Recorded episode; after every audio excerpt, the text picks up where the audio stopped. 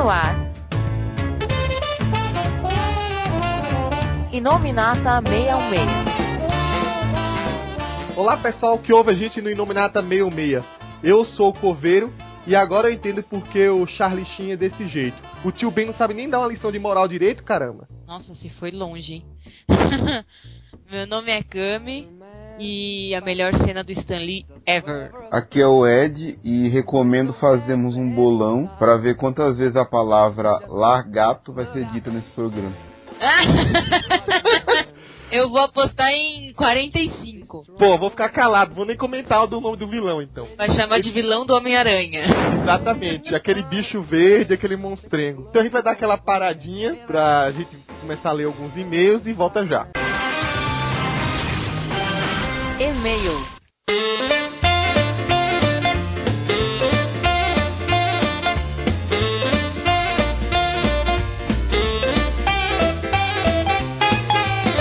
Olá pessoal, estamos aqui com mais uma leitura de e-mails. A gente vai ler, na verdade, um e-mail, um e-mail gigantesco. Ele começa assim: Meu nome é Fernando, eu tenho 27 anos e sou de Manaus, Amazonas. Não era fã de quadrinhos, gostava mesmo era do desenho animado, principalmente X-Men, Batman e Liga da Justiça. Na minha época, super amigos. Comecei com os mangás, mas não os conhecidos Cavaleiros do Zodíaco e Dragon Ball Z. Comecei com uma história chamada X, lê-se X, como X-Men, escrita pelo grupo Clamp. São quatro garotas que teve 18 volumes de 200 páginas e ainda não teve conclusão no Japão. Busquei histórias não muito conhecidas e acabei me dando bem na, nas minhas escolhas. Outra história legal foi do Battle Royale, que é um pouco parecida com os filmes de Jogos Vorazes, só que com mais sangue, mais crianças e adolescentes e cenas de sexo. Ô louco. História da Marvel, eu comecei com um encadenado que era o Wolverine Snicked, que tem um estilo cyberpunk que me agrada muito. Tinha um encadenado duro de matar, mas esse meu sobrinho pegou sem me avisar, levou pra escola e tomaram dele. Ó o bullying aí. Putz, Enfim, da cronologia, eu adquiri a Guerra Civil na época em que saiu, e quando acompanhava Renato Sombrio. Comprei os encadernados de Vingadores A Queda e Dinastia M. Curto o site de vocês desde que encontrei uma pesquisa que fazia sobre a iniciativa, pois na época tinha acompanhado a mini Guerra Civil, apenas a série original, e não conhecia praticamente nada do universo Marvel. E na época saía no cinema o filme Homem de Ferro, o que me interessou ainda mais. Só que não consegui acompanhar, não li nem mesmo quando o Capitão América morreu. Li apenas as duas edições em que mostra os heróis sentindo a perda dele e o funeral. E começou então praticamente em 2008, vamos colocar assim. Já tinha pelo menos um ano de site. Voltei a comprar as revistas com o Renato Sombrio. Não acompanhei tudo que saiu, até por falta de grana. Mas graças ao site consegui me inteirar das histórias que não acompanhei de perto. Escutei todos os Inominatas, o que contribui bastante para eu conhecer pelo menos a cronologia atual da era Bendis na Marvel, tornando os Vingadores a equipe principal da editora novamente. Falando em Vingadores, o filme foi simplesmente sensacional. Fico eufórico cada vez que eu me lembro dele, e olha que já assisti quatro vezes e é muito bom mesmo. Ri bastante nesse último Inominata sobre o Marvel vs DC. Muito hilário e ridículo essas histórias.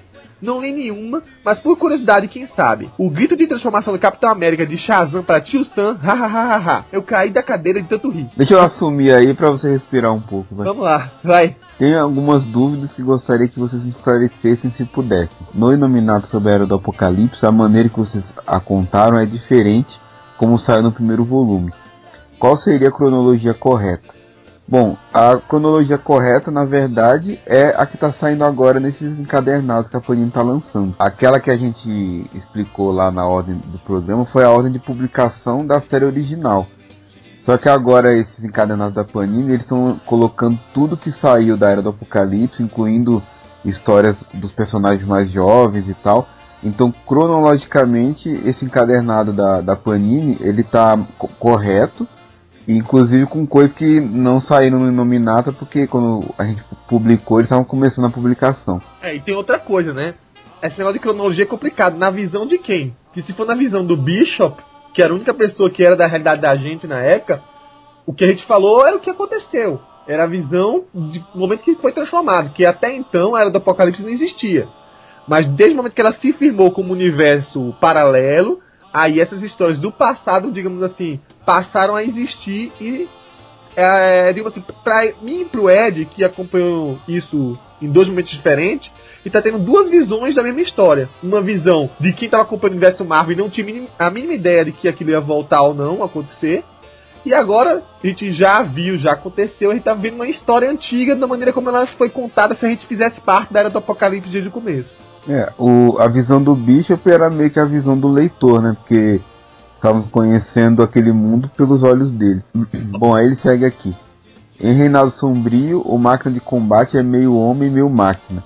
No final aparece o Osborn com um corpo clonado de Rhodes. E essa história teve continuação? Aqui no Brasil não. Ela terminou, digamos assim, naquela em que aparece o corpo, o corpo do Rhodes é, em animação suspensa, sei lá como tava sendo que a parte é um clone.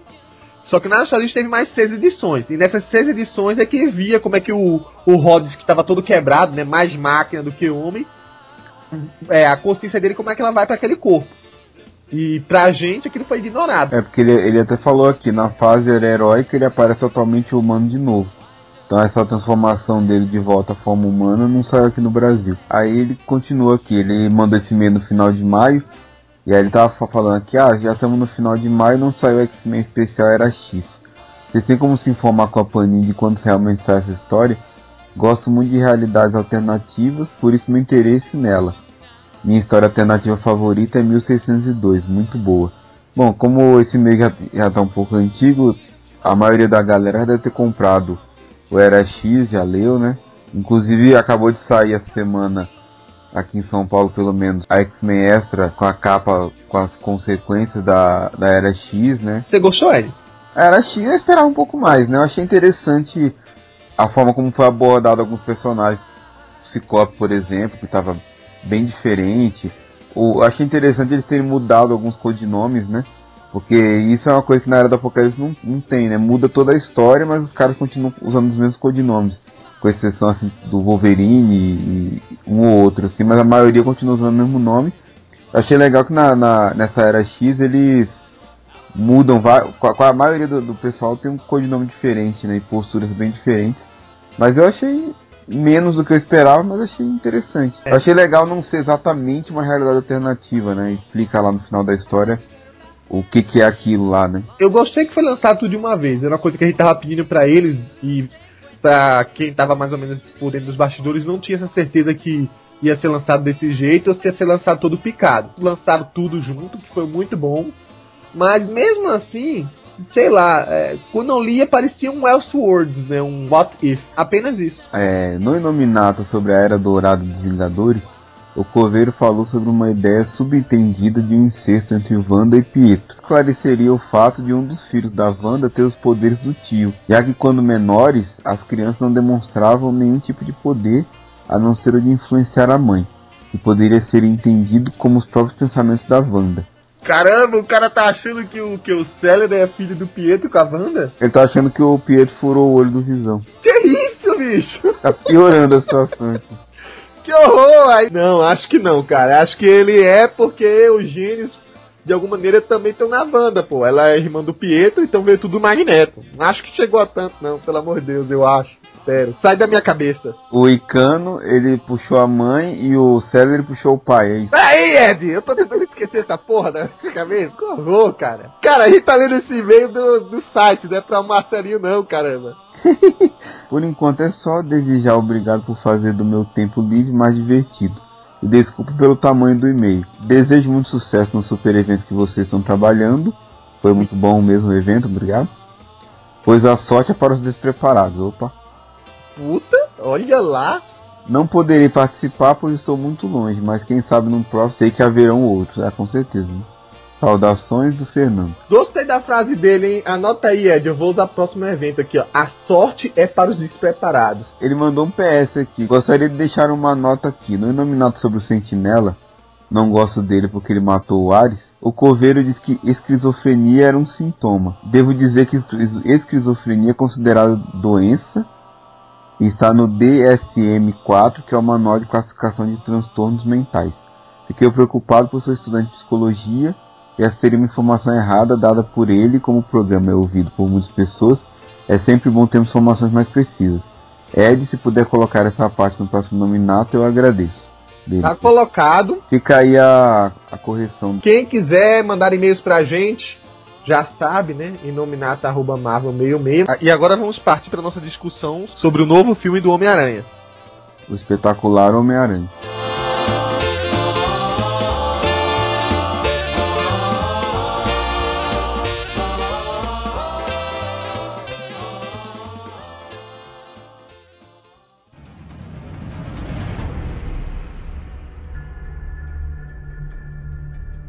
Pra nossa surpresa, a gente pode considerar um segundo X-Men First Class. O espetacular Homem-Aranha conseguiu, pelo menos entre nós três, né? Pelo menos num programa vai ser unânime, conseguiu ser um dos melhores filmes do personagem, né? Conseguiu bater qualquer um dos três da última franquia. Aí agora a gente vai discutir o seguinte: o que pontos, na verdade, foram positivos e negativos dentro desse novo reboot? A principal coisa mais bacana desse filme foi a, a gente finalmente ter um, um Homem-Aranha piadista, né? Que é uma característica do personagem e que nos outros filmes foram ignoradas, né? A graça era nas coisas do Peter e trapalhão e tal, mas o Aranha em si lutava calado, não tinha uma graça no Aranha, né? Coisa que nesse filme novo tem bastante, né? O, o Aranha convence como aquele piadista fazendo graça com, quando enfrenta os criminosos e tudo mais. A mocinha eu achei muito melhor do que a Mary Jane, não apenas como beleza, mas como atriz mesmo. E o lance da mocinha em perigo, né? A Mary Jane na trilogia anterior, ela é basicamente a mocinha em perigo. E a Gwen nesse filme, ela, embora seja a mocinha em perigo no final, ela tá em perigo não porque ela é uma idiota que foi sequestrada, ela tá em perigo porque ela tá ali tentando, né, fazer que o, o antídoto para salvar, ajudar a salvar a cidade.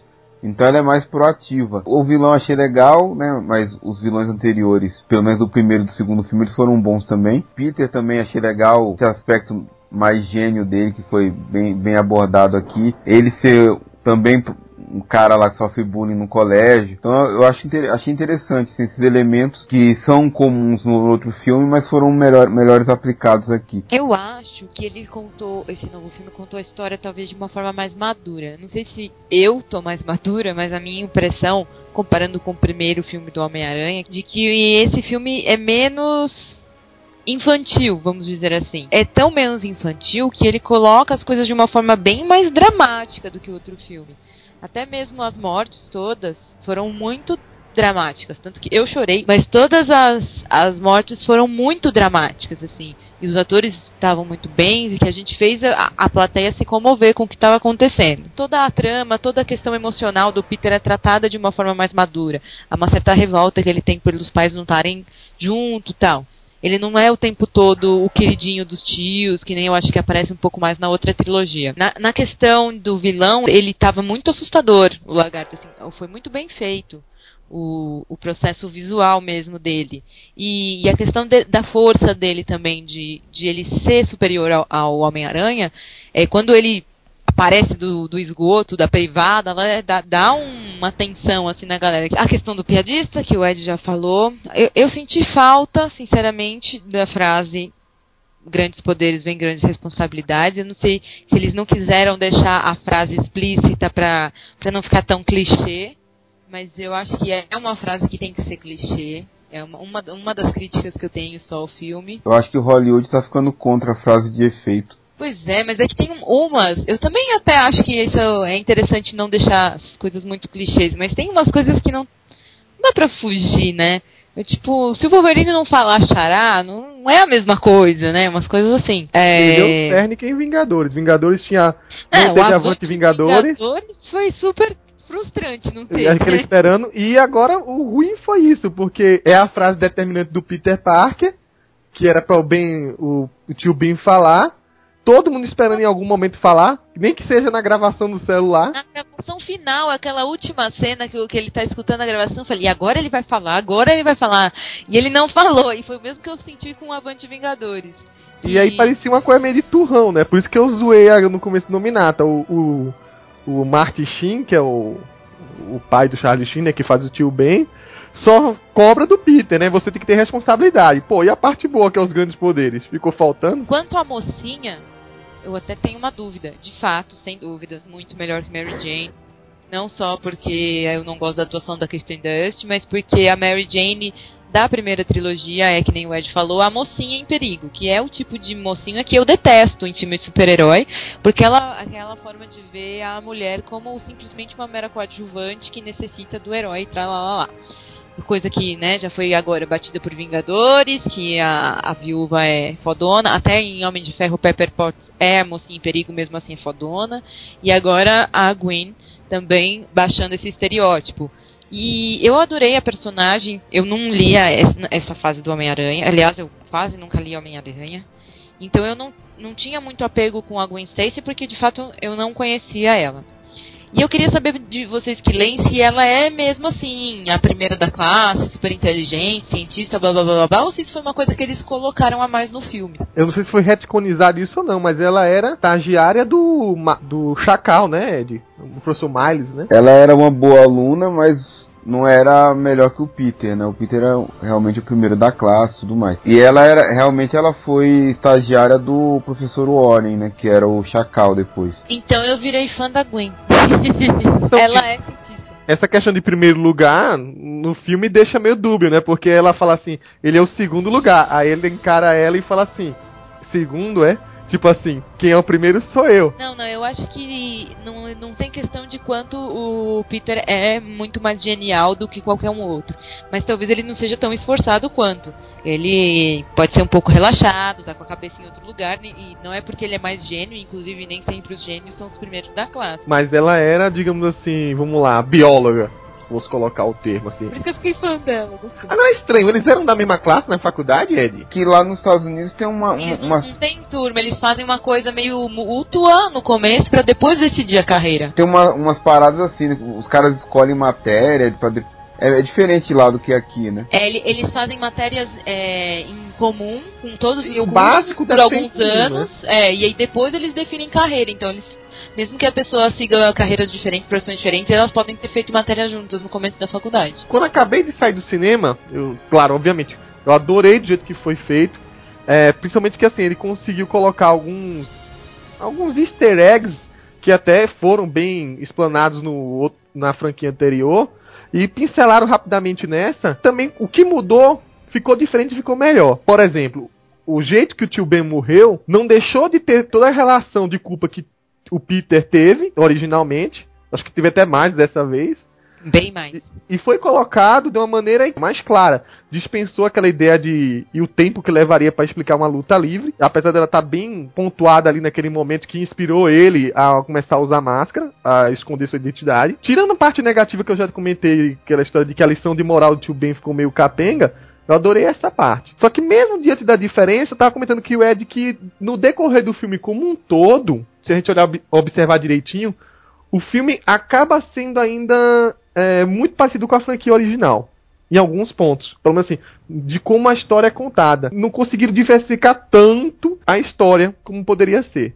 Alguns pontos que eu tava discutindo com o Ed logo que acabou o filme, que no final a gente termina com o enterro, a gente termina com o personagem se obrigando a se, a se afastar da mocinha. No outro tem enterro? O, o, que o Coveiro disse de, quando a gente saiu do cinema é que esse filme ele é estruturalmente parecido com o Homem-Aranha, o primeiro Homem-Aranha. Sim. Em ordem de coisas, por exemplo, o Peter se transforma em aranha, aí ele confronta o Flash Thompson. Ele leva uma dura do tio. Coisa acontece na mesma ordem. Parecia que eu fiz o seguinte, ele pegou o mesmo roteiro, a mesma estrutura de roteiro. Melhorou. Vamos agora melhorar ele, criar uma versão Ultimate. Mas digo, essa sequência, essa estrutura não tem a ver com a estrutura da história do Peter nos quadrinhos? Não, sim, esse começo, mas não é só o começo. Você pega o, o filme inteiro, aí por exemplo, no final do, fi, do primeiro filme termina com o velório do Osborn. Nesse termina com o funeral do Capitão Stacy. No outro filme, o Peter se afasta da Mary Jane porque acha que ela vai ficar em perigo. Nesse, ele se afasta da Gwen para não deixar ela em perigo. Tem essa semelhança de estrutura, né? Tem o confronto, aí a população ajuda ele. Exatamente, outra coisa. É, Apesar de ser bem melhor. A parte da população eu gostei mais do que o primeiro, mas eu ainda prefiro a cena do trem do segundo que é uma das poucas coisas que eu ainda prefiro a antiga trilogia do que é o reboot. Eu achei mais emocionante. Eu fiquei pensando sobre o filme e tudo mais, e eu comecei a pensar que talvez, embora a gente vá sempre chamar de reboot, ele não seja bem um reboot. Pega o Batman, por exemplo. O Batman teve lá sua franquia bizarra, com mamilos e tudo mais. Decidiram fazer o reboot do Batman, que fizeram o Batman Begins. Eles fizeram um filme que não tem nada a ver com o Batman lá do Tim Burton lá, que ele enfrenta o Coringa. É um filme totalmente diferente. Só que esse filme, ele é muito parecido estruturalmente com o primeiro filme do Aranha. Ele não é um reboot, ele é um remake. Exatamente. Ele tá mais para um remake do que para um reboot. Pega a mesma história, é, a, mantém algumas coisas em comum e melhora outras e muda um detalhe aqui outro ali. Mas então ele, ele estaria mais para um remake do que para um reboot. Mas você sabe o que eu acho? Eu acho que isso também é uma questão que acaba ficando presente, porque o Homem-Aranha, ele é, de uma certa forma, uma simbologia de todo super-herói. Ele tem todos aqueles clichês de que fazem um super-herói é, clássico, entre aspas, existir. Então tem a identidade. Então, pr primeiro, tem a, o, o acidente dos poderes, tem a, o descobrimento dos poderes. Eu até estava pensando aqui, uai, por que, que o, o Peter é tão. Né, é, é, será que não é, acontece isso com os outros heróis de sem querer ele vai descobrindo que quebra a porta e tal, tal, tal? Eu vai falando, não, porque né, o Homem de Ferro criou a armadura, tá, ele, ele sabia que ele estava criando um negócio poderoso o Steve Rogers sabia que ele estava passando por uma transformação. O, o, Thor já era um deus. Daí eu falei, não, então são poucos heróis que tiveram essa transformação, que eles não sabiam que estavam sendo transformados, mas que é um clássico do, do heroísmo em si. E isso acontece com o Peter. Então ele mostra esses elementos do acidente, da, de reconhecer a transformação, de usar os poderes, de depois resolver usar para o bem, de é, se aproximar da mocinha e de depois ter que é, é, salvar a mocinha e se separar da mocinha. Então esses são clichês e a identidade, né, que eu falei no começo. São os clichês clássicos do super-herói é, mais conhecido, mais comum, né, e que o Peter Parker é um representante e que eu acho que podia ter sido contado de outra forma, mas seria fugir dessa essência do personagem. Eu acho que é por isso que ele acaba sendo parecido com o primeiro, o primeiro da outra trilogia, porque eles de, de, ambos eles colocam aquela fórmula que faz o Homem-Aranha ser um estereótipo do super-herói. Essas cenas que tem aí é até curioso que ficou bem melhor do que o primeiro. Que o primeiro praticamente definiu que o Peter ficou poderoso, ele se olhando no espelho e fazendo muque. Dessa vez trabalhou a todo momento essa evolução dos poderes dele, ele de é, perceber coisas, pegando é, é, moscas, ou sem ter como controlar sua força, ou grudando os dedos é, em objetos. Aquela cena do metrô foi impagável. Enfim, foi bem, bem mais trabalhado e foi feita por um. um não vou nem comparar o Tobey Maguire com o Andrew Garfield, mas ele é bem mais carismático que o Tobey Maguire para isso. Só que tem uma coisa curiosa de comparação ao Peter com os outros heróis. Todos os outros, pelo menos assim, tô, enquanto você estava falando, estava olhando os principais, todos eles tiveram mentores para ensinar eles aos, os, os seus poderes. Ou eles já tinham uma experiência vasta, digamos nisso. Peter ele não teve mentor nenhum. Ele só teve um ideal para ser mentor, porque o tio Ben, que podia ser uma pessoa que ele podia se confessar para ajudar ele, né, para ser o tipo o Alfred dele, morreu antes de saber que ele era Homem-Aranha. Então ele praticamente se treinou sozinho. E toda a minha experiência que o Peter tinha, a gente vê nesse filme. Ele e como ele cresce. Por sinal, a gente pode dizer até que o filme é muito mais sobre o Peter Parker que o Homem-Aranha dessa vez. Apesar de ter um Homem-Aranha melhor. O problema do Tobey Maguire a gente já discutiu, tirando assim, a, ele é muito passivo no humor dele, né? É um de, no máximo, máximo de situação. E o Andrew Garfield não, ele conseguia botar uns olhares e bocas nesse filme que a gente via. Até, ele não precisava falar nada, bastava ele chegar com aquela cara de mané dele, né? Pra tia, porque esqueceu o ovo, qualquer coisa desse tipo, ele te vazia rir. Uma amiga minha acabou de comentar, ela me perguntou sobre o filme e ela falou assim: Ah, mas mudaram o ator. Falei, ah, mas é legal, né? Porque o Andrew tem mais cara de. de nerd, não sei o que. Ela, ah, mas eu achava que o Tobey Maguire tinha cara de bobo. Eu acho que o Andrew Garfield tem cara de bad boy de colégio. Eu falei, nossa, eu não vi isso no filme. No filme não, mas nas fotos ele.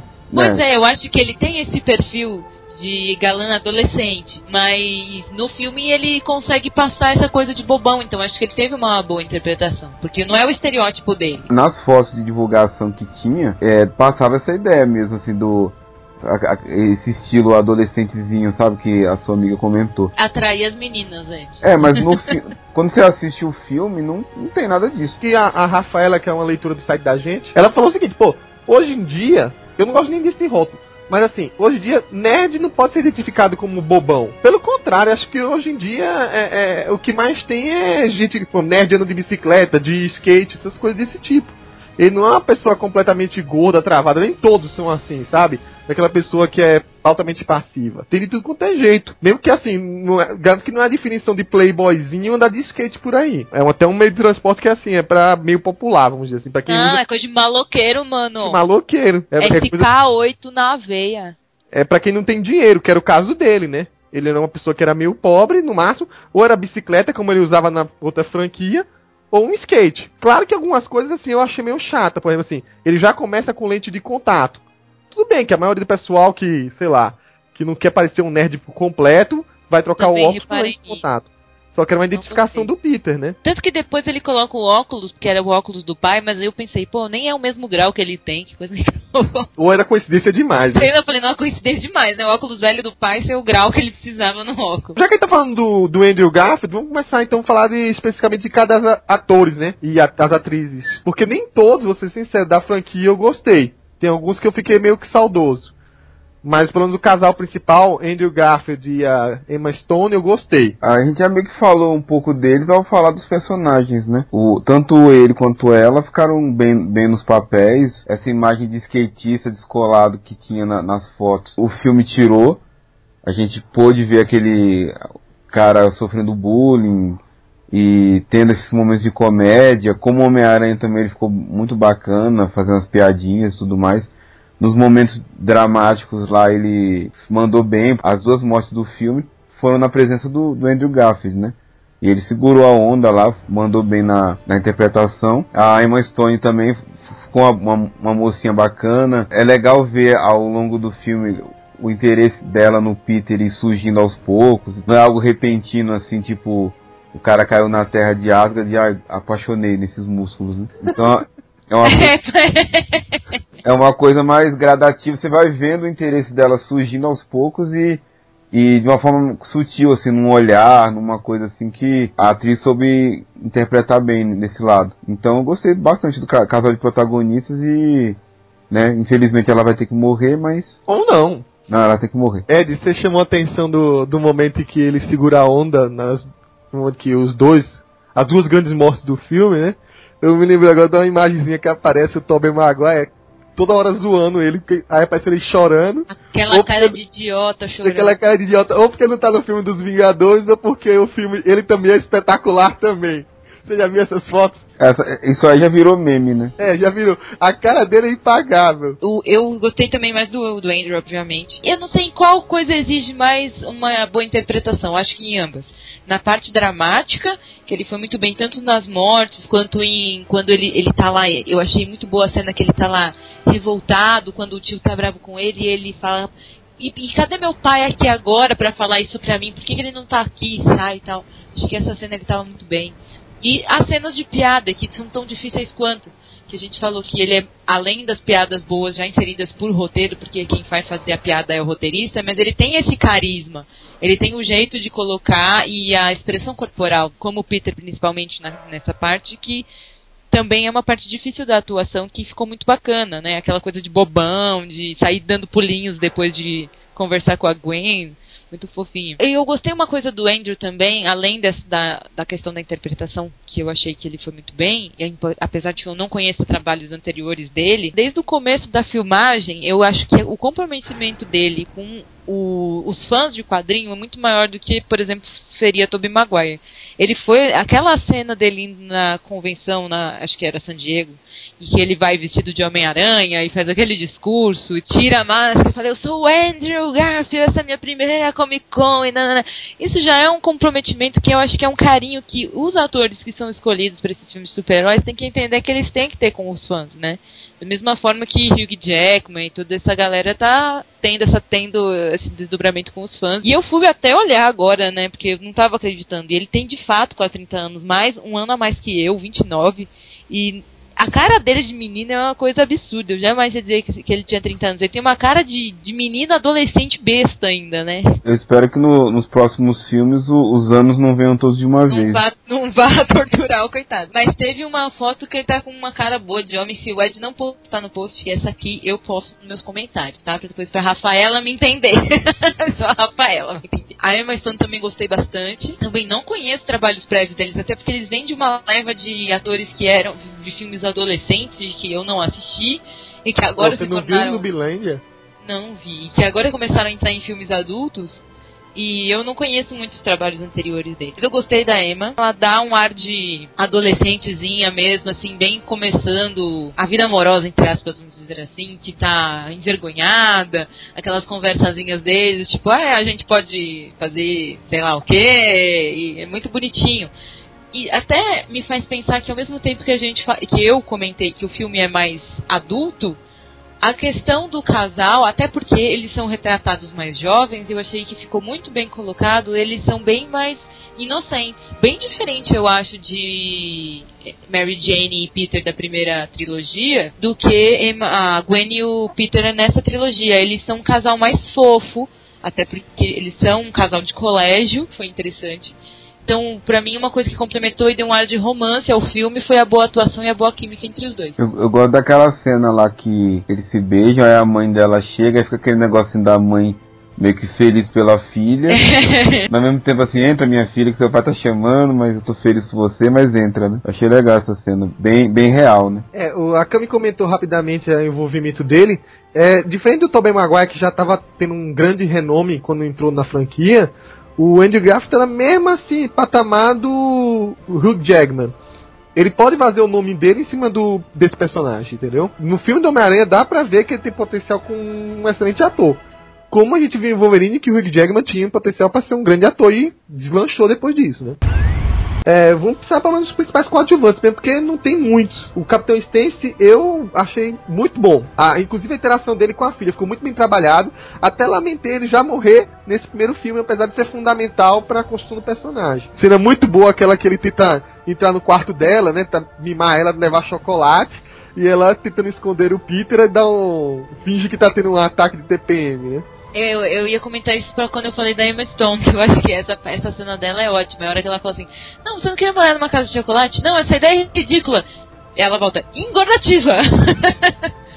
e, e, a reação dele é muito boa. O Dennis Larry, ele, ele fica assim, olha, não, já entendo, desculpa, tal. Então, ele já se esquiva. É, essas interações da Gwen com os pais, eu achei essa que eu falei, que, que é sutil, assim, você percebe o que a mãe tá pensando pela expressão. Isso daí do Stacy é legal também.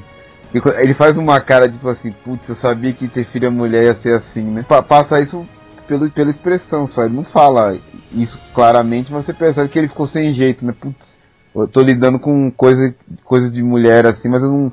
É difícil, a minha filha, que era uma garotinha até, até pouco tempo atrás.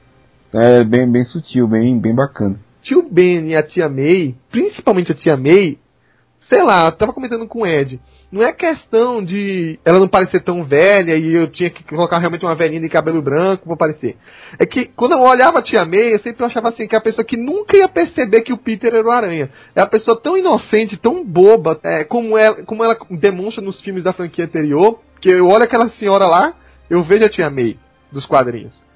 Que a Sally Field não transmitiu. Pelo contrário, dá até entender no final que ela já percebe que o Peter seria o Aranha. Pô, o menino chega espancado toda vez e ela já olha, começa a olhar meio torto assim. Não é possível que ela não perceba. Dá a entender até que ela vai, digamos assim, ser muito mais parecida com a tia May Ultimate do que a tia May 66. Apesar da tia May Ultimate, ela ser uma, uma senhorinha é justamente o oposto do que a May May. Ela é muito mais ativa, muito mais assim radical. Ela a tia May Ultimate namorou o Capitão Stacy. Foi, né? Agora, ah, sim, foi mesmo. Apesar de ser comparativamente, né, meio estranha ela namorar o Capitão Stacy. Que ela é, é uma tia de muito mais idade do Peter, né? É, daí, ó. Pro amor não tem essas coisas. tá ah, pegar, pegar homem mais novo é bom. Martin Sheen, ele até que trabalhou muito bem. Só que talvez o texto que deram para ele, da, da lição de moral e outras coisas, deixou a desejar o que a gente queria que o tio Ben fosse. Não pela atuação dele.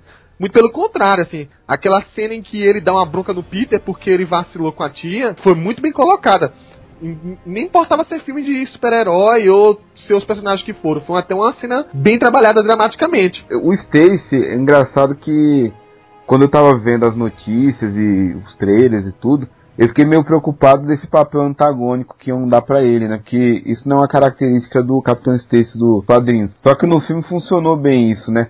Ele criou esse papel antagônico para lá na frente ele saber quem era o Peter, entender as motivações do Peter e no final né, ter aquela morte heróica para ajudar ele e tudo mais, né? Então a, acabou funcionando bem esse papel antagônico dele e o ator fez legal o papel, né? Além dessa relação dele com a filha e tudo mais, tio Ben e a tia May, eu gostei de algumas coisas deles, assim. É aquela coisa, por exemplo, do. que ela fala assim, ah, ele tá comendo o bolo de carne, né? Mas como? Ninguém gosta do seu bolo de carne. Isso, isso lembra muito uma cena do, do Ultimate, inclusive, né?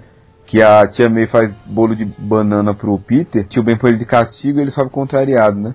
Aí a tia May fala, ah, vou levar o bolo de banana pra ele. Aí o, o Ben fala assim, não, ele já foi castigado já. então, que é mais ou menos a mesma cena, né? É, bem parecido, né? Então, eu, e o tio Ben, eu só, eu particularmente, eu só senti falta mesmo da frase.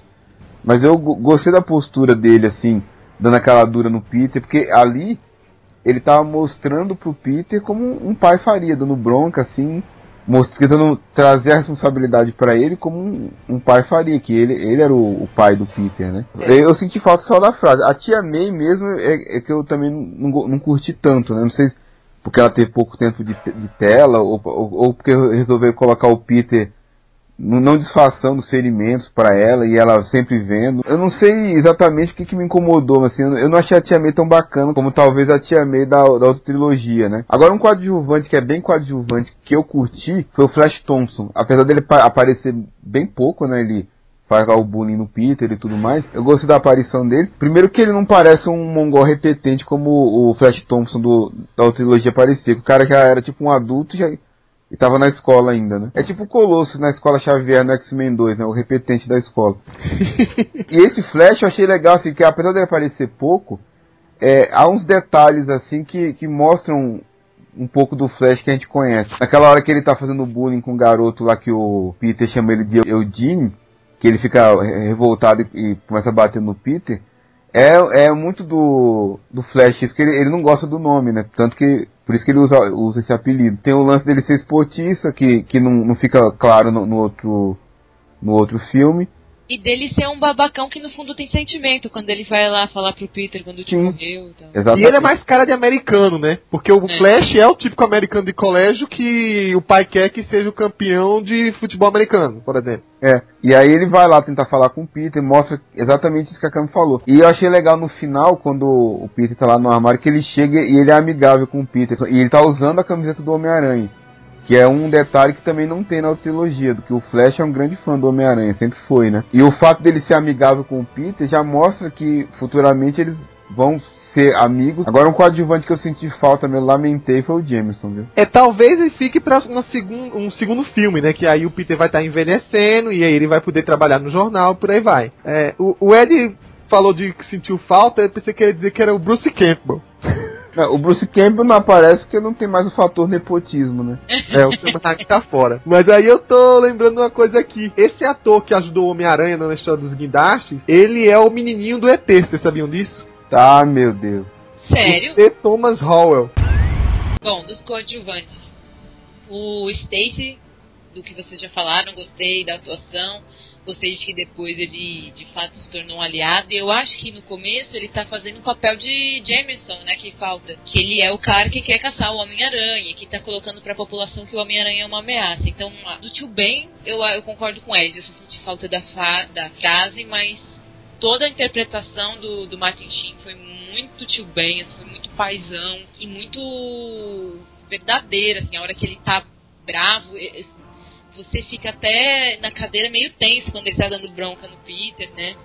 E, e com razão, ele esqueceu a tia lá, coitada, e a tia naquele papel de boazinha, né? De, de a, a, tia, meio vó, né? Meio aquela coisa de mãe protetora. Não, não precisa dar bronca nele, eu posso andar sozinha. Não, e o outro lá dando uma bronca. Eu não tinha pensado nessa história da tia May velhinha até vocês falarem agora, mas de fato é, é uma diferença da meio meia, que aquela tia May do, da primeira trilogia, ela é mais tia May meio meia do que a tia May de agora. Isso é um ponto, não sei se favorável, mas um ponto que diferencia da outra trilogia e que quem gosta mais de, da Tia May meio meia talvez vá achar que é uma falha da nova trilogia. Não, ninguém gosta da Tia May. Não, salva agora porque ela De estragou qualquer tudo. versão, de qualquer universo. Como atriz, eu acho que não tem nada a, nada a reclamar. O problema ali talvez seria de roteiro, né? Que o roteiro colocou uma Tia May de uma forma diferente. Acho que a Tia May pode melhorar. Não tenho nenhum problema com ela não ser velhinha nem nada. E a atriz, a Sally Field, ela é muito premiada. Ela faz um seriado, né? Ela faz seriado, fez Forrest Gump, né? Então ela é, ela é muito boa atriz em si, né? Ela é meio, meio Regina Duarte, mas ela é boa é a cara da Regina Duarte, né? Eu, eu percebi isso. pais do Peter tem a ver com a origem do herói. Isso foi mostrado mais ou menos, né? Mas não diretamente. É mais, é mais a ver com o Venom, na verdade. Na versão Ultimate. E aqui no filme meio que escancarado, né? Coloca os pais dele com envolvidos em coisas obscuras. Eu tava meio preocupado com esse negócio dos pais do Peter, porque, como eu já falei, isso aí remete a histórias muito obscuras e terríveis do passado. Os pais do Peter tiram um pouco a aura de comum dele, né? Mas até que no filme não foi tão, não foi como eu pensava, né? Eles estão envolvidos na história da origem do Peter e tal, mas eu achei que quando o Eduardo chegou a comentar alguma coisa com a gente, eu achei que ia ser pior assim, né? De ter alguma coisa na genética do Peter, como aconteceu com o Hulk lá do Eric Bana. Aí eu fiquei com medo, fiquei com medo, né? Pô, já pensou manipular o filho? Que, que pais são esses? Mas o. Foi mais, mais light, né? Eles criaram a aranha, né? Foi mais tranquilo assim. É, muda um pouco, mas, né? Tranquilo. Os pais do Peter, eles são uma coisa assim, meio distante ainda nesse filme, né? Talvez, quando ele tem um segredo ainda, quando forem abordar isso.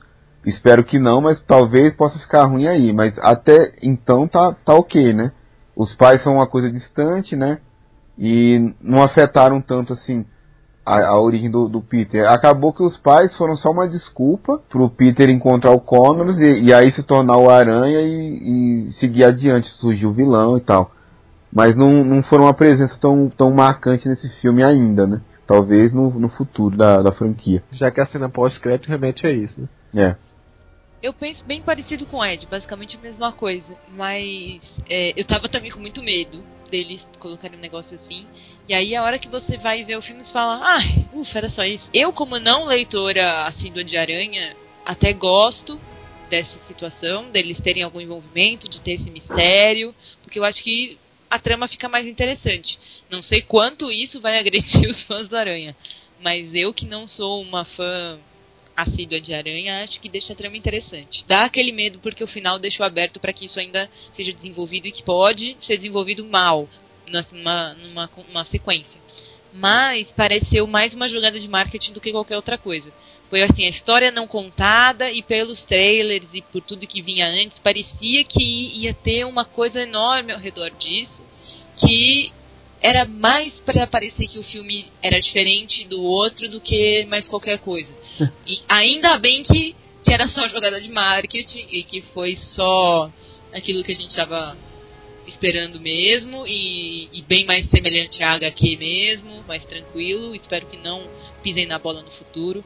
E foi, eu achei que mesmo assim foi legal ter a, a- a- não só aparecer já no futuro assim, ah, então seus pais ele olhando a notícia, sabe, morte de avião.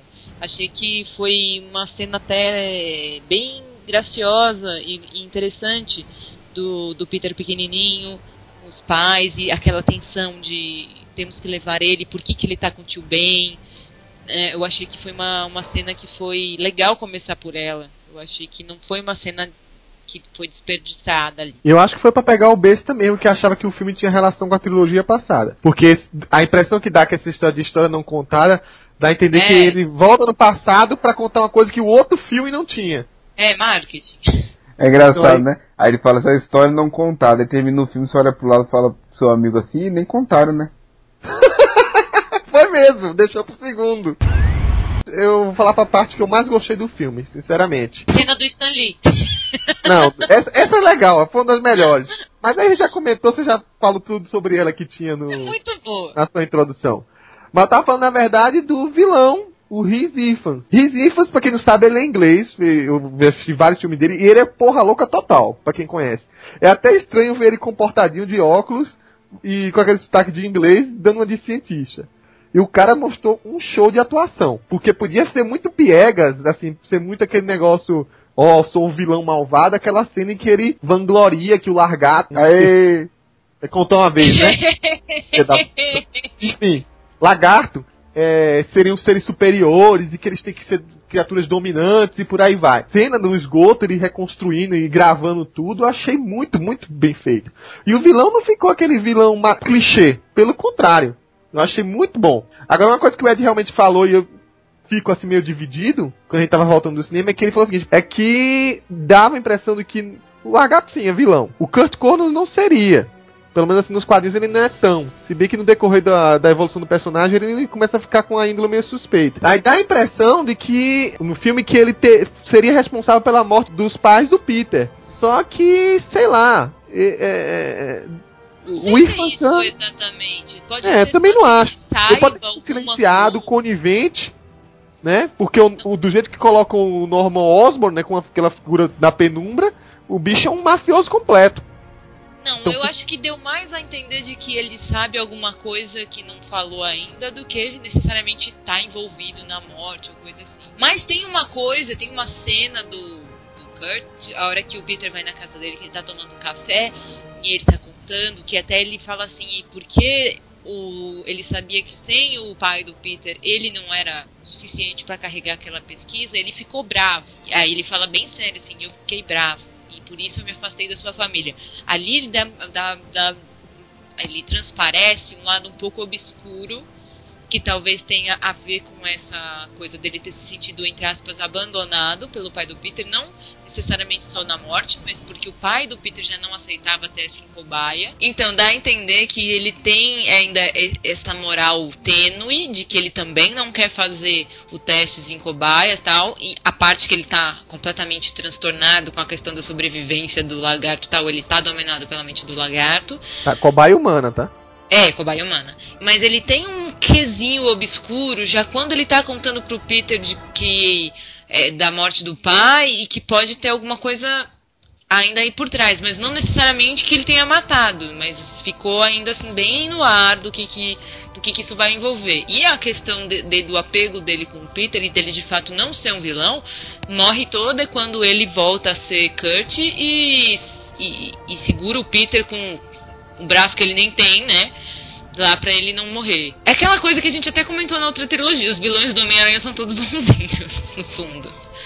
É, mas no caso do, do Kurt Connors, Ele é mesmo. ele realmente é um cara bom, né? Que apesar de ser um- também um pouco de egoísmo, que ele queria recuperar o braço dele, ele tinha um objetivo altruísta, né? Porque né, ia recuperar as- todas as pessoas que perderam membros em acidentes ou por algum por doença ou coisa do tipo. E aí ele carrega essa maldição de se tra- transformar no lagarto, né? O que acontece que o Coveiro falou aí que ao longo dos anos ele foi ganhando um aspecto mais obscuro por culpa dos roteiristas, né? Porque de quantas maneiras diferentes você pode fazer um cara virar um lagarto, né? Então acabaram tendo que, sabe, quando iam retomar o personagem, criavam mais coisas e mais coisas. Tanto que essa história última dele no- com X-Men é bizarra demais. Eu nem consegui terminar de ler. É, então, e já teve histórias que o lagarto dominou a mente dele, mesmo ele estando na forma humana. Teve coisa, teve que aconteceu, aconteceu o contrário, é qu- quase um Hulk assim já, né? Do, Pergunta de desmemoriado. Na primeira aparição ele já tinha a família dele, com filho e tudo. sempre teve. Morreu todo mundo. Ele só é bicho agora, ele não vira nem mais gente. Mas originalmente ele é um cara de, de boa índole e tudo mais.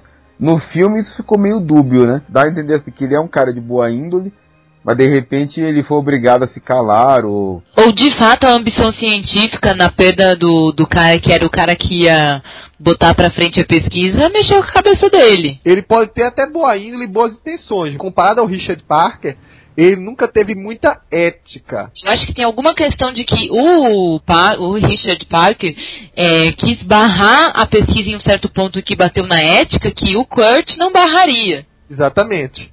E isso é uma linha tênue, não é a mesma coisa. Não faz dele uma pessoa maligna. Faz uma pessoa que, digamos assim, Antiético. é, perde as estribeiras para conseguir o objetivo dele. como a Cami falou, a gente vê que ele não é maligno justamente por ele ter salvado o Peter no final. Quero fazer um comentário de que aquela cobaia virtual é o fim da picada. Ah, qual é? Aquilo é simulação. Ah, não.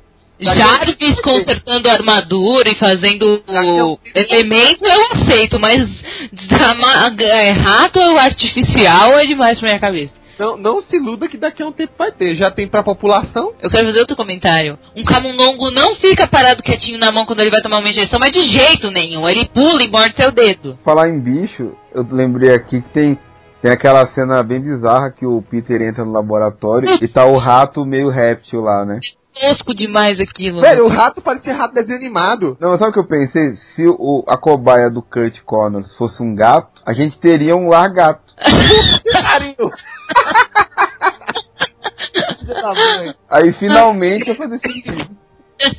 Tá bom, Ed. Tudo bem. Mas eu só falei uma vez até agora. Pulando agora pro último vilão, o vilão anunciado, mas não revelado. Coringa. Coringa. Que é a cena pós-crédito. Na verdade, chama de cena de meio crédito. Agora tem uma nova versão da cena pós-crédito. Só que tem um detalhe, Ed. Tem muita gente questionando se ele é Norman Osborn ou não. A gente de cara acha que é. Só que quais são os indícios cruciais de que ele seja o Norman Osborn? Você sabe? O cabelo não é, com certeza. É, não é que tinha um meio porque um mullet assim. Detalhe, Ed. Tem gente que acha que pode ser qualquer outro vilão, porque não é anunciado. Mas tem duas coisas. Eu não prestei atenção, vou ter que ver de novo. Uma é o seguinte, que é uma referência àquela cena ao começo do Duende Verde, que ele ninguém sabia quem ele era e sempre aparecia tipo com o rosto obscurecido ou virado de costas, ou só um pedaço. Que isso era uma coisa inicial dos quadrinhos até revelar a identidade do Duende. Então seria uma referência dizendo que aquele seria o Norman. A outra, a isso eu não vi. Disseram que ele tá segurando um chapéu. E que o Norman no começo, quando tava com esse rosto obscurecido, ele também usava um chapéu. Sim, também. O cara do, do- na cena pós é, na cena de meio crédito tinha tinha chapéu na mão?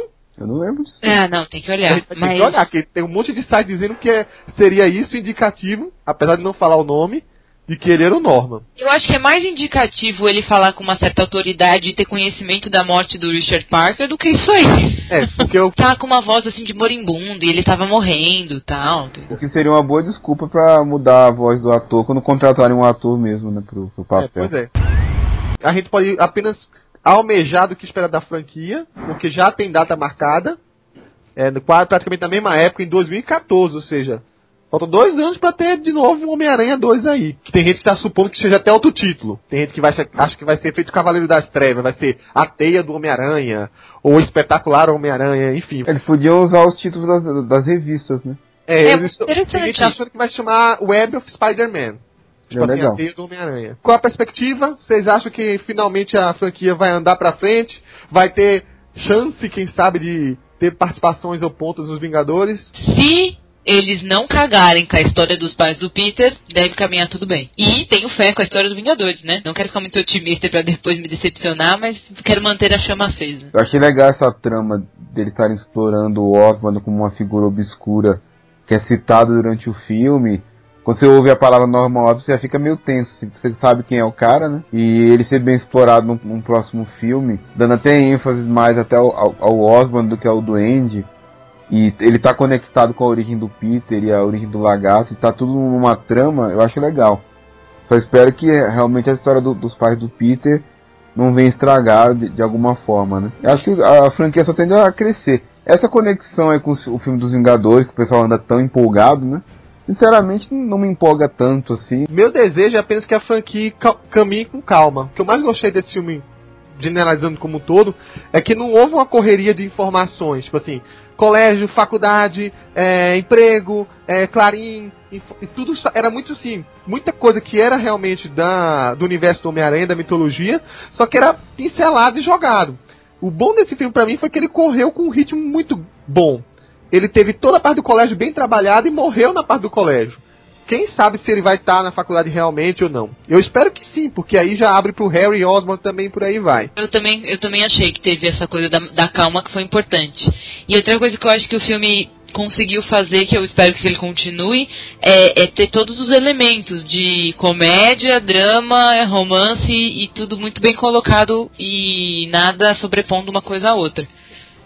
É tanto que o romance que ele teve com a Gwen Stacy, você sentiu muito mais porque teve muito mais cenas pra isso, muito mais é, momentos calmos pra trabalhar momento é, Gwen e Peter. Isso não É. teve no outro. O outro pelo contrário, né? Só teve um beijo, foi marcante, foi o beijo, foi tal. Mas esse envolvimento entre os personagens, como a Cami falou, o carinho de namorado, não viu. Só que aí eu tenho uma última questão para fechar. É um, meio que uma enquete. Já que a gente praticamente acha que Norman Osborn vai ser o grande vilão do segundo filme, qual é a versão preferida? Mascarado ou uma criatura feita Ultimate que se transforma num monstro do Duende Verde? Mascarado. Como o lagarto já é um monstro, né? Eu até falei isso quando a gente saiu do cinema. Talvez acabe sendo uma repetição, né? É, para de ficar transformando todo mundo. Bota um louco de uma vez. Mas no caso do, do, do Osborne Monstro, a versão Ultimate, ele não é. Ah, eu sou um cara tão bonzinho e fiquei maligno, né? Ele é um cara maligno que fica pior ainda depois que toma o soro. Eu acho que eu prefiro que ele seja um cara que tomou o soro uma vez logo, engatilhou, ficou louco e tem essa personalidade dúbia. Do que ele se transformar no monstro. Não sei. Eu não, não sei porque eu não sou muito conhecedora de Ultimate, mas eu tenho uma tendência a gostar mais do outro. Mas por que, que, que, que é de repente interessante agora abordarem essa versão mais monstruosa?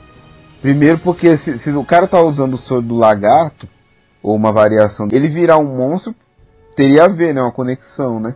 E como eles já exploraram o Duende Mascarado, de repente, para ser uma coisa diferente, eles exploram esse Duende mais monstruoso. E só para fechar essa parte do monstro do Mascarado, se seguir a ideia do videogame, que diz que é tipo um spin-off do filme, é, todos os vilões que estão relacionados ali são criações da Oscar, que é o Escorpião, o Rino, são todos eles, que é uma coisa que é altamente Ultimate, porque todos os vilões do Homem-Aranha, em algum momento do Ultimate, foram criações da Oscorp também. Então talvez puxe muito mais para esse lado. O Tá. que eu não acho ruim. Da Oscorp ou de empresas rivais, né? O Homem-Aranha acho que foi da Roxxon, né? Sei lá. É. Começar a ouvir a opinião de leitores, de pessoal que participa do nosso site, pra ver o que, que eles acharam do filme, né? Será que eles gostaram tanto quanto a gente? Fala aí, Donovan. E aí, gente? Bom, Beleza?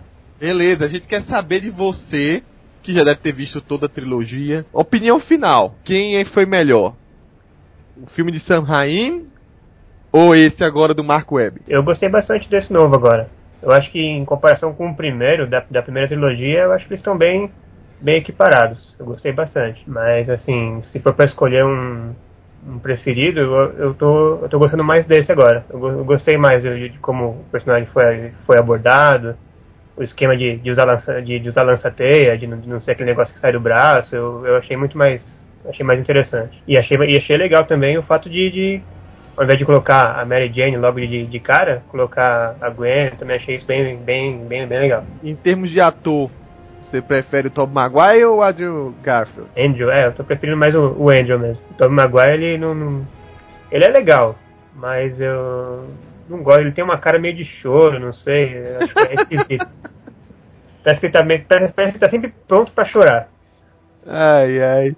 Ele Mas pegou o- agora esse estigma. É. Eu também sou espetacular chorando. Bom, já que você falou os pontos positivos que gostou na franquia, teve alguma coisa que você falou assim, não, dessa vez esse ponto aqui não foi tão bom, preferi a original. Assim, eles focaram bastante no Peter Parker, né? Quer dizer, teve, eu acho que no total do filme, acho que teve pouco do Homem-Aranha. Então eles só focaram mais no lado pessoal, nos conflitos pessoais, né? Problema de conciliar a vida em casa com o Homem-Aranha e acabou mostrando mais o Peter Parker. Eu acho que podia ter um pouco mais de, de, de Homem-Aranha, um pouco mais de, de, de ação, de, de, de luta, né? A, a coisa mais, mais de aventura mesmo. E gostou do vilão? É, eu acho que ficou, acho que ficou legal, da maneira como, como fizeram. E não, e o que eu gostei também é não ter matado o vilão no final, né? Acabou sendo preso, mas tá lá, ele, quer dizer, ele pode voltar, ele pode ressurgir. É melhor do que você matar e dar um fim definitivo pra coisa. Eu acho que isso ficou bem mais bacana. Isso leva pra cena pós-crédito também. Né? Duas coisas que geram nela. Uma, então o pessoal, um- umas pessoas acham que é o Norman Osborn tal, aquele. Outras não acham, acham que é outro vilão que tá sendo introduzido. Não tem nenhum depoimento realmente oficial da Sony pra isso. Você acha que aquele ali é o Osborn? E se for não for, qual é a sua perspectiva para um novo filme? É, eu não consigo nem imaginar quem que poderia ser. Então, pra mim ali, só, só poderia ser o, o Norman Osborn mesmo. Hum, então, eu acho que, que é ele ali. De alguma forma apareceu ali pra, pra falar alguma coisa. Mas, como não, não dá pra ver direito, e eu gostaria que no próximo filme ele já, já aparecesse né, como duende, ou pelo menos que ele fosse se transformando e até o final do segundo filme o, o duende aparecesse. É, tá escuro, não dá pra ver, né, dona? É, pois é, não, não, tá escuro não, tá to totalmente coberto ali, sombra, não dá, não dá pra ver nada. Mas pra mim eu acho que é ele sim. E eu gostaria de ver o Duende até o final, do, pelo menos, do segundo filme. Então tá aprovado o filme pra você? Ah, não, pra mim tá, tá ótimo. Acho que ficou bem, bem bacana. Podia ter um pouco mais de Homem-Aranha, mas eu acho que ficou legal desse jeito. Então tá bom. Valeu, Dona Van. Obrigado por deixar aqui sua opinião. Valeu. E a gente agora já tem mais um cara na linha, mais um leitor do site nossa linha, que é o André Nunes. Fala, André. Opa, tudo certinho? Tudo certinho. Eu já quero perguntar de cara. Você viu a trilogia toda antiga, não é? Vive toda. E agora acabou de ver esse filme. E aí? Isso, na... Qual é o melhor? Eu gostei muito desse. Eles tiveram uma pegada. Eles realmente buscaram ter uma pegada diferente em relação à trilogia antiga. É, focando principalmente na vida do colegial dele, é, na relação com a. É, mesmo no dia a dia, ser implicado com, pelos valentões e atrás da garota é, buscaram puxar mais por esse lado. Isso, isso foi legal, que não foi tão explorado no filme anterior, na, na trilogia anterior, que foi basicamente no primeiro filme que exploraram isso. É, eu achei que, em compensação, por causa desse espaço que deram para isso, o resto do filme teve várias coincidências é, que facilitaram as coisas, é, a vida do. É, o desenvolvimento da história. É, o lagarto trabalhando na, na Oscorp, é, a, a Oscorp produzindo o material para o lançador de teia. Então, é, tudo isso aconteceu de uma forma muito mais fácil, é, just, em detrimento desse tempo que eles gastaram na vida do Peter. Entendeu? É, e isso foi ocupado no outro filme, porque teve que contar igualzinho nos quadrinhos, levou acho que 30% do filme na, na trilogia anterior, né? Ah, sim, gastou bastante tempo. Mas ele, assim, quando começaram a anunciar essa nova trilogia, esse novo filme, é, eles estavam sempre anunciando que ia ser, iam buscar trazer mais perto dos quadrinhos. A Gwen ia ser a primeira grande namorada, e o Peter ia ter o, o lançador de teia, que acabou não sendo desenvolvido, foi uma ceninha rápida é, dele construindo o lançador e depois esqueceram isso, não, não, abordaram mais o lançador, não teve uma dificuldade dele ficar sem cartucho, e nem explicaram direito como é que é esse negócio do cartucho. Ele apareceu com, com vários lá, como se ele tivesse comprado na fio dental na, na farmácia. Então, isso acho que ficou meio mal explicado. E principalmente o uniforme, assim, em relação a essa tentativa de fazer a trilogia é, mais próximo dos quadrinhos, eu acho que o uniforme assim foi o que mais me incomodou, que é, é o que mais, assim, o, o principal marca do herói está completamente distoante do que a gente esperava, né? Porque também o, o da trilogia anterior já estava bastante igual, era muito é, tava é bem similar. marcado também. Assim, eu achei que eles podiam, é, nesse sentido, ter ousado mais às vezes é, buscado algo como aquele conceito do aquele design que o Alex Ross fez realmente buscar distanciar da, da daquela da franquia antiga e dos quadrinhos porque senão a comparação fica muito óbvia e muito imediata porque parece que eles quiseram fazer o dos quadrinhos mas não fizeram aí fica um negócio é, ele ficou assim é, em movimento não dá para notar tanta diferença mas parado você vê que ele é cheio ele é, tem muito detalhezinho e é, podiam ter então buscado uma, algo diferente, um, é, tirado azul, colocado preto, como o Alex Ross é, fez, tentado inovar de alguma forma para ter uma característica própria também. Agora vamos e... fazer então uma comparação, já que você falou da, da história em si, uhum. dos atores, né? Porque tem uma diferença drástica na atuação do Tobey Maguire com o do Andrew Garfield. Quem você ah. achou que interpretou melhor? O, a, o, esse último, o Andrew, eu acho que ficou. É, deu mais característica ao Peter, ele deu trejeitos ao Peter, então isso tornou ele um personagem mais mais complexo, eu acho. É, ele tem isso também eu acho que vale muito do roteiro, porque ele teve mais momentos de conflito é, logo nesse primeiro filme do que em relação ao primeiro do anterior. Então o Andrew pôde mostrar muito mais da atuação dele. Teve momentos que o Peter estava com raiva, é, os momentos das piadas, então é, o romance com a Gwen. Então ele pôde explorar várias coisas e explorar esse lado do Peter, é, os trejeitos, a, a, forma que ele fica envergonhado, como vai falar com ela, é que ele não tem o que falar, como ele fica envergonhado na frente dos filhos quando faz alguma besteira, a relação dele com a tia May. Então, o próprio roteiro permitiu o, o Andrew explorar bem mais da atuação dele do que na trilogia anterior, pelo menos no primeiro filme. Dos demais atores, você tem alguma coisa para salientar? Ó, da a Gwen eu acho que ficou sensacional. A Emma Stone, né? Ela ficou muito boa de Gwen, principalmente na química deles dois. E o Lagarto também muito bom. É, só que eu acho que a atuação dele ficou muito referente à atuação é, do Duende no primeiro filme. Essa, essa dupla personalidade dele ficar ouvindo vozes na cabeça. E, e acabou remetendo mais uma vez ao, ao, filme antigo em vez de buscar uma personalidade própria. O Lagarto, até por conta do Lagarto ser. não ser a besta, ser mais inteligente, coisa e tal, ficou é muito, muito próximo do que o Duende foi, desse gênio do mal de dupla personalidade, entendeu? Então acho que isso, isso prejudicou na gente ver a, a, o, que, o que esse ator podia fazer, porque o, o, do primeiro filme, o Duende, eu esqueci o nome do ator, mas. É William Defoe. Isso, William Defoe, ele foi muito bem no, na, na, é, em todas as aparições dele, principalmente no, no primeiro filme. Ficou bem marcante. E isso também foi uma coisa que eu senti falta nesse, nessa, nesse primeiro filme, foi alguma coisa assim marcante, como o beijo na chuva, o Peter pegando é, a, as frutas na, na cafeteria quando a Mary Jane tropeça. Acho que faltou assim uma cena emblemática desse filme, é como a, a, o outro teve, de você remeter essa, é, imediatamente aquela, quando você pensar no filme, pensar naquela cena. Porque o, o, beijo, por exemplo, foi considerado um dos melhores beijos do cinema, acho que é, por dois anos, três anos, não lembro.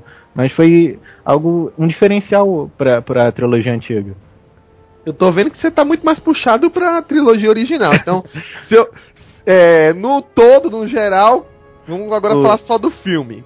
Tirando o... um pouco da trilogia original, o que, é que você achou desse? É um bom filme, pelo menos? Uma, uma é um boa adaptação? Filme. Não, ele, ele é uma boa adaptação, sem dúvida. Vale a pena ver porque ele, ele justamente para se diferenciar, ele busca explorar coisas que não foram exploradas. Então, te dá uma, uma nova visão sobre os acontecimentos. Eles optarem é, por explorar esse lado detet é, cientista, detetive secreto dos pais do Peter, que não foi explorado antes é, explorar a relação é, com, a, é, com a Gwen, que é mais próxima dele é, intelectualmente, já saber que ele é Homem-Aranha, e a própria relação com a Oscorp, que vai ser diferente. Então, tudo isso torna um filme novo. O que vale muito a pena é ver, os diálogos são muito engraçados, é, apesar de, da parte dramática, os diálogos são muito divertidos. Ele me lembrou até bastante Homem de Ferro nisso. Os diálogos são ágeis, são tem piadinhas, então é, o filme é, é bom por si só também, não sem dúvida. É só para fechar, a gente você ficou até o final, deve ter visto a cena de meio crédito, né? Que agora não tem mais cena de pós-crédito, é meio crédito. É Existe uma, uma polêmica aí que muita gente acha e defende que aquele era o Norman, ou assim seja.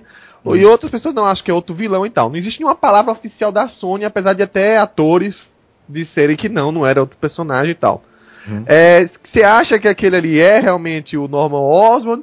Se for, não for, o que, é que você espera de uma continuação desse filme que já está inclusive até anunciada para 2014? Ó, eu, eu sinceramente eu acho que aquele seria o Camaleão, porque é, explicaria é, eles aparecer e desaparecer assim de repente no, no meio da tempestade e provavelmente faria uma ligação com ele ser o assassino dos pais do Peter, alguma coisa nesse aspecto e também o Camaleão foi um dos primeiros vilões que o Peter enfrentou, então eles podiam puxar por esse lado também. E, e eu também queria fazer uma, uma pergunta para vocês. É, não sei se vocês discutiram isso também, no, ou vão discutir no Inominata, mas acham que a Gwen vai morrer no segundo filme? No segundo filme, não. Acho que ele fecha a trilogia com ela morrendo. Com ela morrendo? Eu acho que sim. Eu tava, eu também, assim, ouvindo as pessoas falar, estavam muito cogitando da Mary Jane é, ser apresentada no, no segundo, a Gwen morrer, e fazer o link para ela no terceiro. Mary Jane ser a, a mocinha no terceiro filme. Tava vendo sobre isso também. É, a gente tá discutindo assim, todo mundo quer que ela. Não, não é assim, querer, porque assim, até a gente prefere a Emma Stone do que. É, com certeza. Mas assim, a gente espera para os quadrinhos que ela tenha aquela cena trágica. Só que eu acho que assim, deve surgir a Mary Jane no segundo filme, porque teve um tempo que teve os duas, né? Teve até uma relação, na verdade, com o Harry no meio, né? Então seria o Harry entrando, a Mary Jane entrando, com a Gwen entrando, que eram os quatro juntos sempre na faculdade. Sim, sim. E que, sei lá, um final da, da trilogia, se for, se for realmente a trilogia, seja com a morte dela. Ah, o final da, trilogia tem que ser para cima. Ah, não sei. Ela morre no final do 2 e ele dá a volta por cima no 3 com a Mary Jane. Ah, não sei, Ed. Gwen Stacy uma cidade. É, até porque no- na trilogia antiga aconteceu isso, né? O, o terceiro filme foi down. Ele acabou, o Peter acabou na merda, né? pois é, Ed. Tá aí, a prova mais uma vez. É por isso foi um fracasso. Pô, valeu, André. Gostei até da sua participação. Você colocou uns pontos aí que a gente nem, que nem tinha tocado. Quem sabe até chama pra uma futura gravação de programa aí. Pô, valeu, vou aceitar com o maior prazer. Então falou, Gosto muito então. do, de vocês aí. Falou, valeu, tá? um abração. Bom, agora estamos aqui com o Léo Bento, que é um dos redatores do site e também assistiu já o, o novo filme do Homem-Aranha com um diferencial, né? O Léo, ele é um leitor exclusivamente de mutantes, então ele não conhece o universo é, quadrinístico do personagem, então a opinião dele se baseia unicamente no, no filme atual e nos filmes anteriores da trilogia. E aí, Léo, o que, que você achou do filme, comparando com o primeiro? Qu- Quais são as su- suas impressões aí? Olha, acho que é bem isso que o Ed falou. Como eu não- nunca li nenhuma, nenhuma história assim, própria do Homem-Aranha, eu, eu não conheço bastante de cronologia dele e tudo mais. Então, fazendo uma leitura assim, só, só do que eu assisti e tudo mais, pra mim é superior ao primeiro da, da, da trilogia anterior. Primeiro porque eu acho que o, o Andrew Garfield consegue ser mais espontâneo, assim, mais divertido e não ter tanto aquela cara de babaca que tinha no Tobey Maguire. Aquela cara dele era muito Murilo Benício, apagada, a mesma expressão pra qualquer situação. E o Garfield consegue revezar assim, os momentos em que ele precisa ser engraçado, os momentos que ele precisa é, de um pouco mais de tensão, assim, na, na parte final do filme, é, é, quando, quando é, ele, ele foi atingido pelo, pelo tiro e precisa passar pelas gruas para poder chegar lá na, na, na torre da Oscorp e tudo mais. Então acho que o, o ator ajuda muito nisso. Além disso, comparando a mocinha, vamos dizer assim, eu não. Eu achava. Eu gostava da Mary Jane, mas eu achava ela meio fraquinha. Aquela Kristen Dunst nunca me convenceu como Mary Jane. É, apesar apesar da, daquela famosa cena do beijo que, que ficou icônica e tudo mais, é, a Amy Stone é muito melhor agora como, como Gwen Stacy. Eu gostei bem mais disso. Fora que tem toda, traz toda a carga emocional também da família dela, do pai dela como capitão. Muito bacana. Eu gostei bastante, então, também dela como mocinha. Eu senti falta bastante é, da, da frase da, grandes poderes, grandes responsabilidades. Fiquei esperando que alguma hora o tio Ben fosse falar, é, ainda mais no finalzinho, naquela ligação. Fiquei achando que ele ia terminar a frase com isso, acabou não falando, então isso me frustrou, frustrou um pouco. É, o Martin Sheen e a Sally Field como os tios dele muito, muito bem também, então não tem do que reclamar. Assim, eu acho que dosou da na hora certa. E o Webb, né, é um diretor que já fez um bom trabalho em 500 dias com ela, conseguiu trazer um pouco da carga dramática, misturando com cenas de heroísmo, ficou muito bacana. E o vilão, o lagarto, você curtiu? Então, o Lagarto, eu sempre fiquei esperando que ele, que ele fosse vilão do, do filme, do, do terceiro filme, é, na- lá na trilogia anterior, porque o Kurt Connor já tinha sido mencionado antes. Tenho certeza que ele seria o vilão do. Eu cheguei a ler, né, que nos planos do Sam Raimi era de que ele fosse o vilão do futuro quarto filme e tudo mais. Então é- é- era natural que uma hora ou outra ele fosse aparecer. E eu gostei desse, desse gancho que deram, ligando o, o pai do Peter, é, a, a questão das aranhas, do, do cruzamento genético, ligando isso também aos corpos, ligando principalmente ao Kurt Connors. Então ficou bacana, assim. Tudo, dá- tudo deu uma explicação, assim. Então acho que amarrou legal também o surgimento desse vilão. Por isso eu gostei mesmo do Lagarto, também gostei das cenas dele. A computação gráfica não ficou tão agressiva, ficou bem, bem feita, vamos dizer assim. É, tendo em vista que a Sony já confirmou que é uma trilogia, você tá com boas expectativas então pros próximos filmes? É, eu, eu espero que no próximo filme ele, o Peter já chegue à faculdade, né? É, e aí a Gwen volte a aparecer na, na faculdade e tudo mais, já que ele de- de- de- deixou no ar a possibilidade deles voltarem naquela, naquela cantadinha que ele deu no final do filme. E aí apare, apare- aparece a Mary Jane, o Harry Osborn, a gente começa a desenvolver mais o triângulo amoroso dele e tudo mais, o papel do Harry, quem sabe aí é, já, já com o Duende Verde ou não no próximo filme. Vamos ver o que acontece. Beleza, então, valeu, Léo. Até mais, então. Obrigado, Ed. E bo- bom filme pra vocês que estão acompanhando aí o Homem-Aranha. A gente que agradece, falou. Fala, Rafael. Olá pessoal, estou aqui mais uma vez, dessa vez para dar minha opinião sobre o filme O Espetacular Homem-Aranha. Eu tenho apenas, eu vou começar já arrebentando toda a trilogia. O filme inteiro vale mais do que a toda a trilogia que o Tobey Maguire fez, né? A história para mim foi bem mais o roteiro para mim foi bem mais bem feito do que os outros anteriores. Tanto que antes de assistir esse filme, assisti os outros três filmes Aí eu pensei, cara, como é que eu fui gostar desse fi- filme? Sendo que eu gostei mais do Homem-Aranha 3. Nossa, você tá com problema, Rafael. Como é que você gosta mais de três? Eu não sei como, eu gostava só de pancadaria naquela época, porque importava o filme. Agora, pensando bem, eu gostei mais do 2. Mas esse filme realmente me prendeu muito bem. Prova que a Sony pode aprender com os erros de, quando faz um reboot. A minha eu, eu, eu posso comparar o filme do Espetacular Homem-Aranha ao, ao X-Men Primeira Classe comparado aos seis X-Men. Quer dizer, rebutaram, mas de uma forma, mas de uma forma muito bem feita.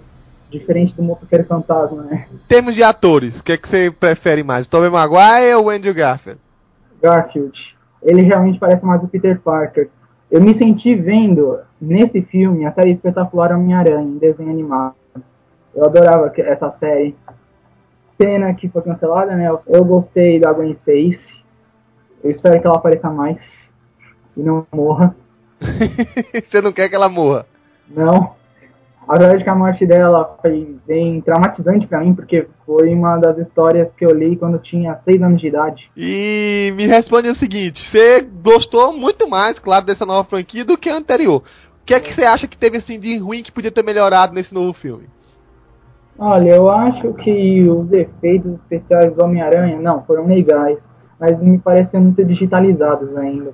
Porque eu li, a, eu vi o podcast que eu fiz da trilogia passada, e eu soube que todas as imagens do Homem-Aranha, dos antigos do Homem-Aranha eram digitalizadas. Nesse filme também me pareceu a mesma coisa. Podia, em vez de digitalizar tudo, colocar pelo menos o ator fazendo algumas coisas de lançamento de teia, quando está totalmente pulando aqueles prédios. A cena que eu mais gostei foi a cena pós-créditos. Não foi um clichê tipo aquele da sombra sendo não óbvio, não foi um clichê desgraçado.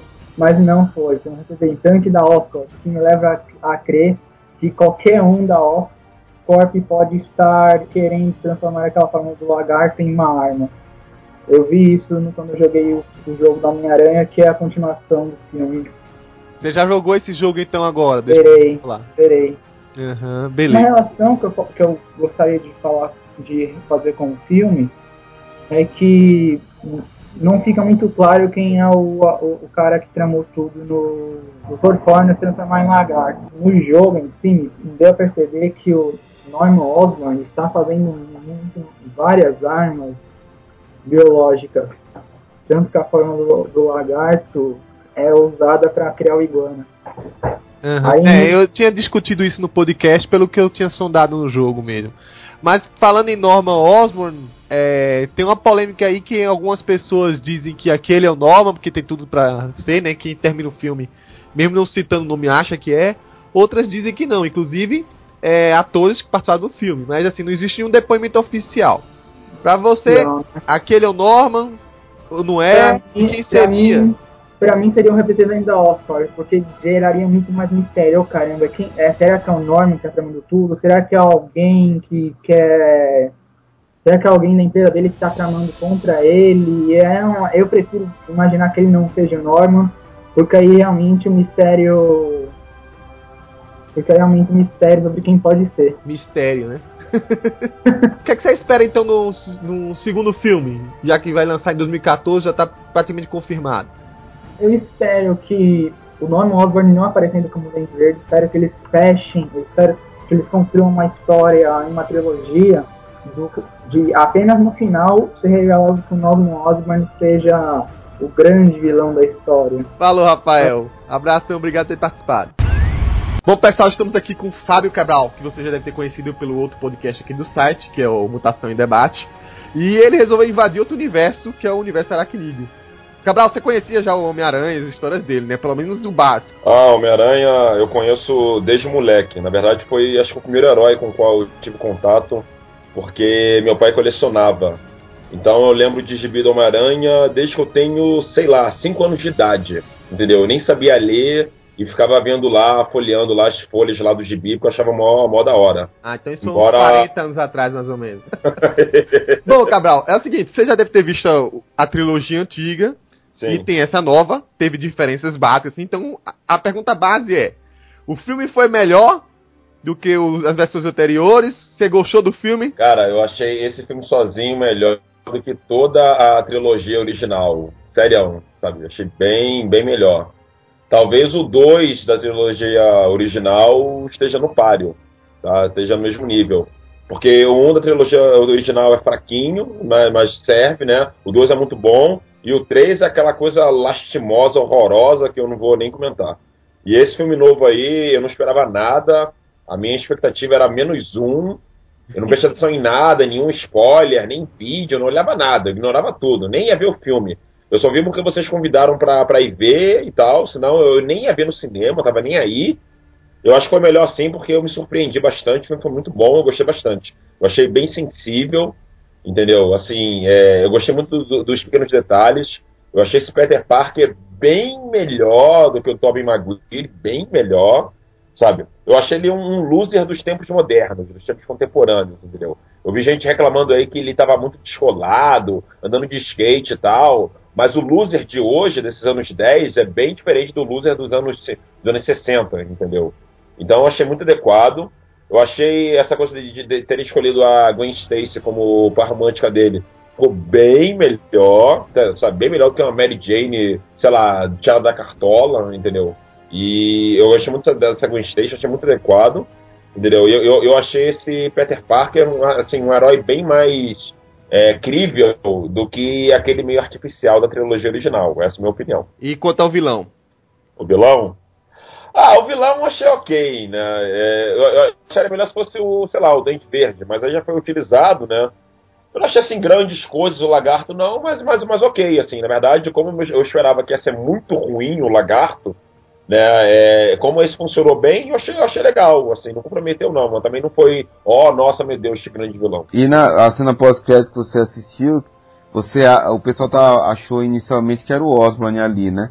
Mas já andou rolando uns papos aí na internet, até do próprio ator que fez o lagarto, que não é o que não era o Osborn ali, tem gente especulando que seria o Electro por causa do de um raio elétrico que apareceu, tem gente que é um mistério porque entrou e saiu sem ninguém ver, ou camaleão por causa do, do passado dos pais. Você tem alguma teoria de quem poderia ser? E as expectativas que você tem pro próximo aí que a Sony já confirmou que vai ser trilogia? Cara, é, eu não sei. Assim, eu achei aquela cena pós-créditos meio fraquinha, né? Aquela coisa bem clichêzinha de mostrar. Ah, agora vamos mostrar que tem um vilão e tal, tem um mastermind por trás de, por trás de tudo. É, eu achei meio idiota a cena, a cena pós-créditos, né? E quem pode ser, eu não faço ideia, entendeu? Porque pode ser um desses três aí que você falou mesmo, né? O Camaleão, ou o Mistério, ou o Electro. Eu, eu, eu, bom, se você tem que escolher alguém, eu acho que pode ser um mistério, mas eu também eu falo isso sem muita convicção, entendeu? Porque eu tava certo de que era o, o Osborne, mas não é, então eu não sei. Agora, pro próximo filme, eu prefiro não ir, ir, com a mesma vibe que eu fui nesse filme aí. Eu prefiro não criar expectativa, entendeu? E aí ver o que acontece lá e sei lá, entendeu? Esse filme, no fundo, ele é bom, filme, é ótimo filme e tal, mas foi legal porque eu fui sem expectativa nenhuma, né? Então eu vou, eu vou esperar, vou esperar, não vou prestar atenção em nada e vamos ver o que, que, rola aí. E é isso. Acho que é isso aí, né? Você curtiu o filme então, eu recomendo pra galera assistir, né? É, recomendo, recomendo forte aí, entendeu? O pessoal assiste aí, né? Porque assim, é, eu, eu também tava com aquilo que eu falei, tava com uma expectativa negativa e tal, tava nem aí e tal. Mas eu achei que foi muito bom, entendeu? Vale como filme e assiste, recomendo tudo, sim. Então, vídeo gravou a participação, valeu por ter participado aí. Ah, valeu, agradeço aí, agradeço terem chamado aí e tal, e a nós aí. E aí, quando tiver um podcast mutante, você entra de vez pra, pra fazer o, a propaganda sua lá. valeu. Tá bom? Falou, Cabral, tchau, tchau. Falou, até mais aí, tchau.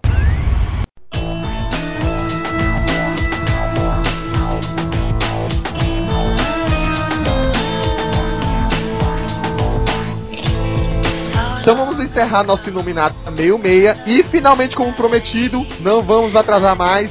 Próximo programa com Mike Deodato Jr.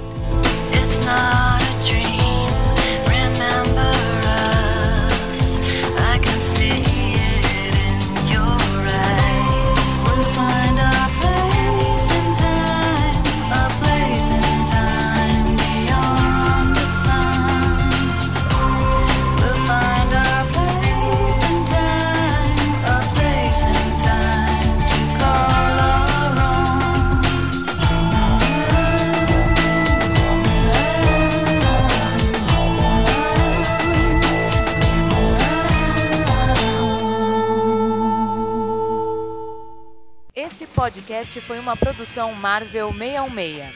Acesse www.marvel616.com.